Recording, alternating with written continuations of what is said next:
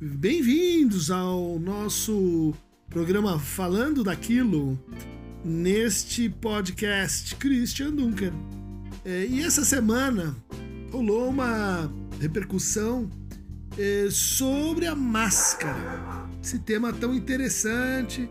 Recentemente fiz um café filosófico uh, proposto pelo Karnal em torno da ideia de como a subjetividade moderna ela, ela é necessariamente mascarada em relação ao outro, né? Mas também em relação à ficção que a gente faz sobre nós mesmos. Que temos várias faces, várias máscaras e você vai tirando máscaras e vai se aproximando da sua essência, por exemplo. Né? A psicanálise vem, diante disso, sugerir que não tem nada além das máscaras. Como as cascas de uma cebola que se vai tirando e no final não, não tem nada. Né? É, mas o Alexandre Aguiar faz o seguinte comentário: Eu não olho Big Brother, mas invejo quem vê. É preciso ter uma distração dessa insanidade que estamos vivendo. O meu passatempo tem sido ver programas de viagem no YouTube. E se alguém curte também, recomendo o canal Mundo Sem Fim. Se tiverem sugestões de canais, enviem. Olha aí, tá bem legal esse comentário. Eu também me peguei vendo aqueles uh, programas assim, O Mundo Visto de Cima, Castelos na Escócia e as Ilhas Faroe. É, dá uma sensação assim que você lembra de como era aquele espaço todo, né? Com relação à distração e insanidade, essa semana teve um, um ciclo promovido pelo Itaú Cultural, do querido Eduardo Saron, em que a gente comentou a frase da uh, uh, Bourgeois uh, de que a arte funciona como respiro, né? a arte como sanidade e respiro. Quem quiser, confere, já, já foi para o YouTube. É uma conversa muito legal, assim, eu achei pelo menos, né? É, com Ayrton Krenak. A gente falou sobre o vazio, sobre o nada. Com o Gonçalo Vecina, é, criador do SUS e presidente, ex-presidente da, da Anvisa, né? Sobre o que, que é a situação da vacinação no Brasil e, e falamos sobre solidariedade, máscaras também. E a Dione Carlos, essa uh, dramaturga, teatróloga, uh, que tem um trabalho muito bonito, aguerrido, né? Tá lá no, no YouTube. É, basta colocar Itaú Cultural, Arte como Respiro.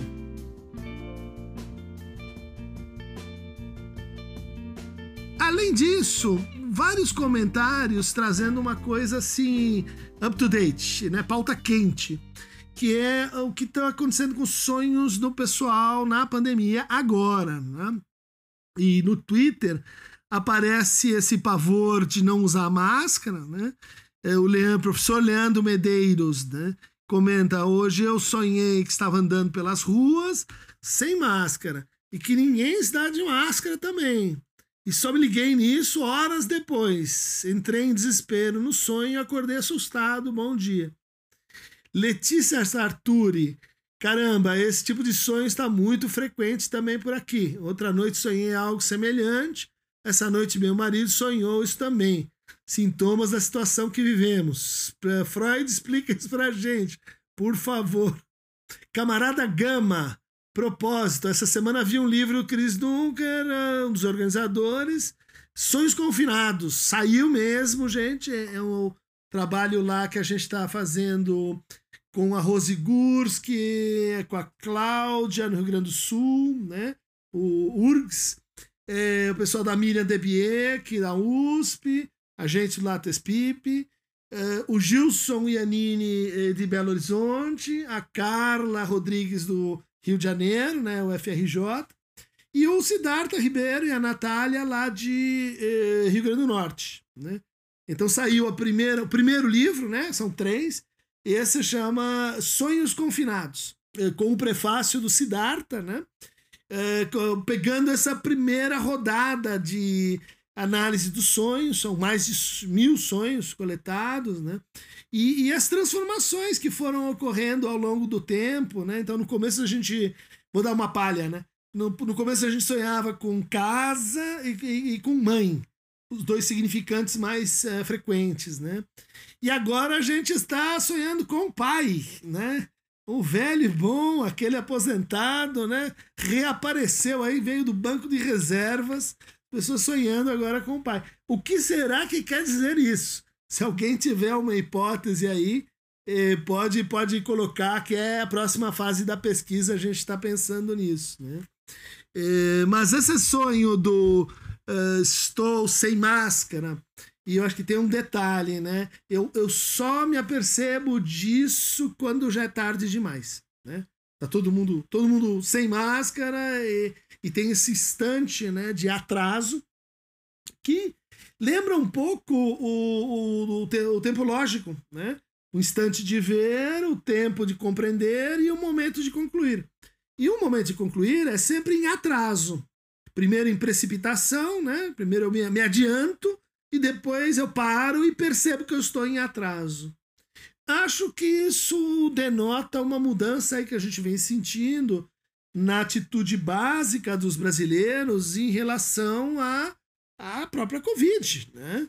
Quer dizer, é, é, acordei, acordamos tarde demais, né? E lembra um pouco os sonhos em que a gente aparece pelado. Né? Então, tem uma parte, estava num jantar de luxo, e daí, quando eu vi, estava só de calcinha. Todos estavam seminus, mas não percebiam. Né? Dizer, isso muitas vezes denota uh, aquelas situações, uh, vamos dizer assim, na, na lembrança, na fantasia, né?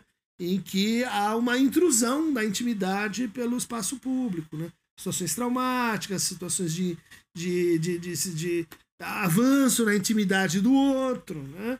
E que reaparecem né, nesse, nesse tempo uh, atrasado, esse tempo de recuperação uh, que é própria aí do, do trauma também, né? Outra do Leandro, professor Leandro Medeiros. Eu inventei de jogar isso no meu Instagram e em três minutos, olha o que deu. Uma, eu comentou, eu tenho direto.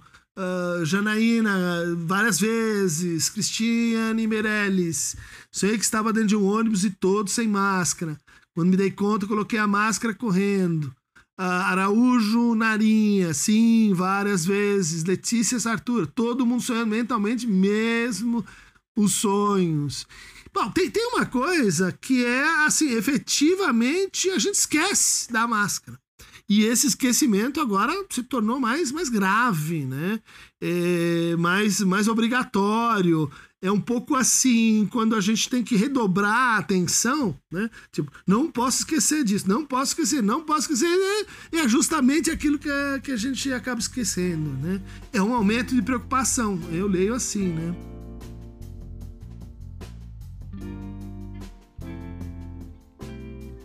Após o comentário, uh, vamos fazer um gancho com a polêmica envolvendo o impacto dos lockdowns na saúde mental, né? Que vem aí com o Fê Felipe com dois P's, né? Adorando as conversas em podcast. Aí, ó, tá, tá rendendo. Queria fazer uma pergunta baseada numa pesquisa muito legal.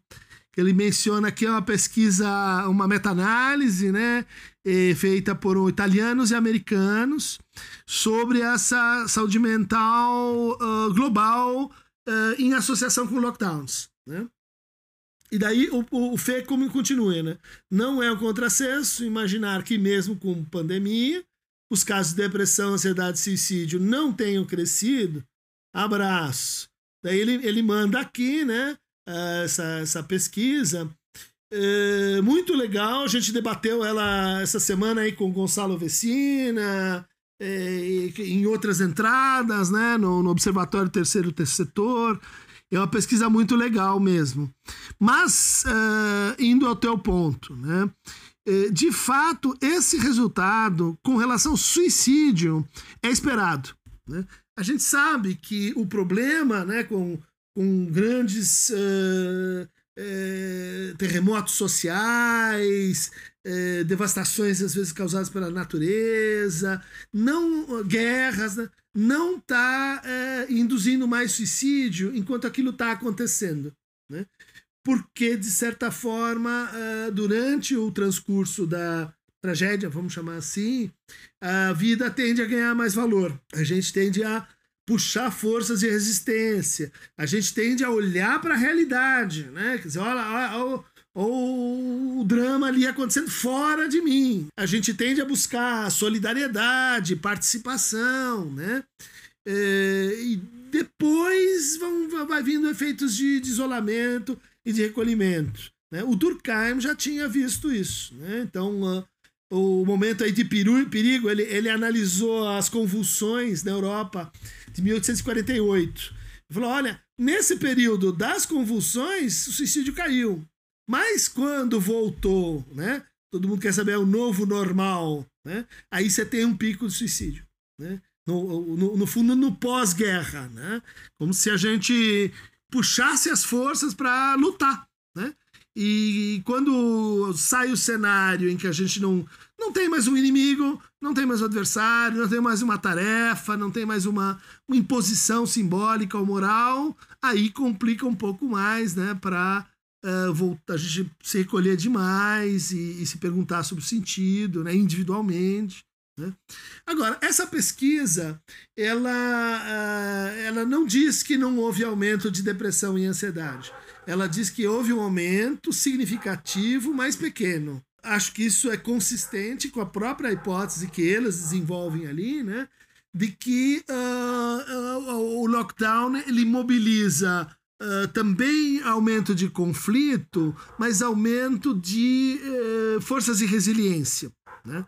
Então, aquele estado de preparação, atenção, aquele estado de conexão com outros significativos, aquela, o dormir muda, o se alimentar muda, a gente se coloca né, nesse estado de desafio, né, de enfrentamento de uma coisa. E isso tem efeitos ruins, mas tem efeitos de localizar a angústia, pois agora eu sei do que, que eu tenho medo, né?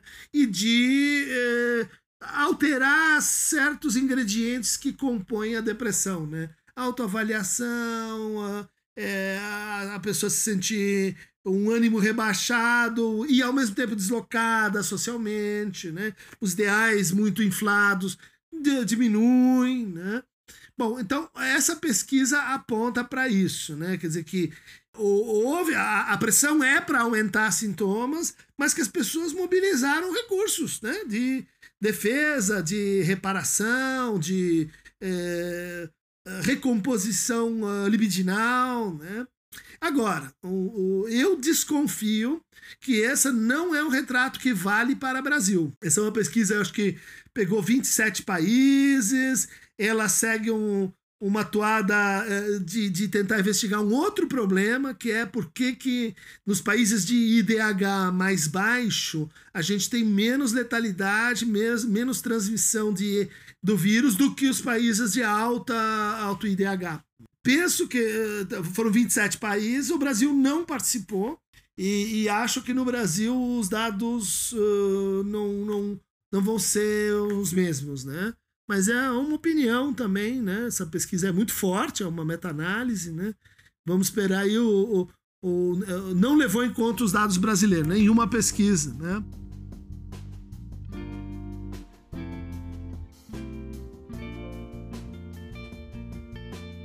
Quanto a outro lado da versão nacional, né? E, enquanto todo mundo se preocupa aí de enfrentar, entender, é, os nossos Bolsonaros mandam enfiar a máscara no rabo. É, realmente achei quase chato essa obsessão anal né, do presidente e seus filhos, né? É uma coisa. Bom, a gente já comentou em vários lugares que essa, essa sexualização da política ela, ela é estrutural. Amanhã vai sair um, um, comentário meu na Ilustríssima da Folha, tematizando a pulsão de morte no, no governo Bolsonaro, né? E, e, ali eu tento argumentar que, que isso não é uma, uma brincadeira assim paralela, sabe? Como todo mundo pensa. Não, isso aqui é uma bobagem moral desse grupo. O que importa é a economia, né? O que importa é o que ele está fazendo. Não liga muito para essas coisas, né? Golden Shower o tamanho do, do, do, pinto dos outros. Não é verdade. Não é verdade. Quer dizer, isso, essa, essa sexualização, ela serve para produzir, como dizia o Reich, né, efeitos de eh, repressão sexual naqueles que estão identificados com a, a máscara no rabo. Eh, serve para uh, você vigiar o excesso e as sexualidades eh, divergentes, né?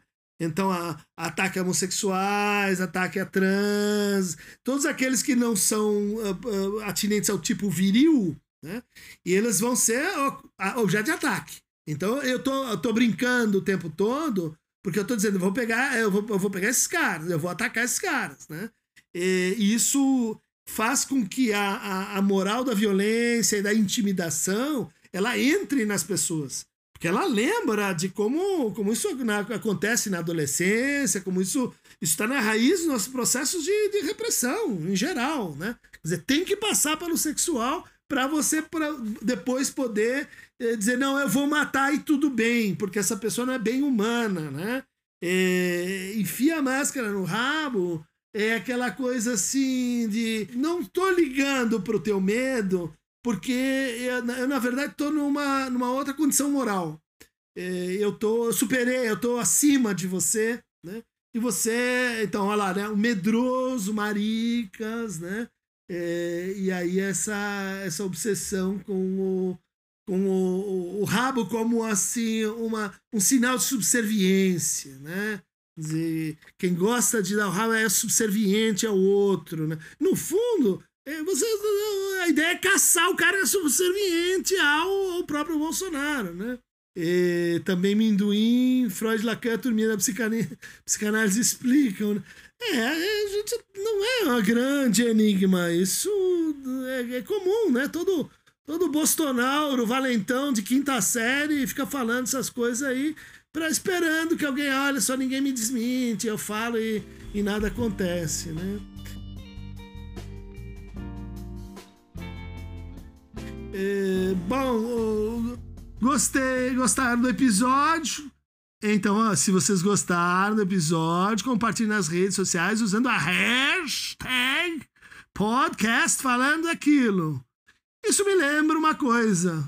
Vozes veladas, veludosas vozes, volúpias os violões, vozes veladas, vagam nos velhos vórtices velosos dos ventos, vivas vãs vulcanizadas, tudo nas cordas dos violões ecoa, e vibra e se contorce no ar, convulso, tudo na noite, tudo clama e voa, sob a febril agitação de um pulso. Que esses violões nevoentos e tristonhos são ilhas de degredo atroz, funéreo, para onde vão fatigadas no sonho as almas que se abismaram no mistério. É isso que tá pro momento, gente. Siga arroba Dunker no Twitter e no Instagram. Inscreva-se no canal Christian Dunker ou no YouTube. Assistam o, o nosso YouTube com duas, duas inserções assim bem, bem contundentes, uma sobre Evangelion e a outra sobre pedofilia. Pedofilia que está fazendo o maior sucesso, né? Além disso, queria convidar vocês para na próxima quinta-feira lá na, no Instituto de Psicologia da USP, mas não, não é para sair. É, nós vamos começar o nosso curso sobre psicanálise e análise de discurso. Clarice Paulão e eu. É um curso que é aberto, gratuito, público, é ao mesmo tempo uma aula de pós-graduação, é uma aula para quem chegar, para quem quiser. A gente vai abrir aí o Zoom, né? Para quem, quem tiver afim, basta me escrever aí no, no Twitter, no Instagram, no YouTube e eu vou disponibilizar né, o, o Zoom de acesso aí para vocês, tá bom?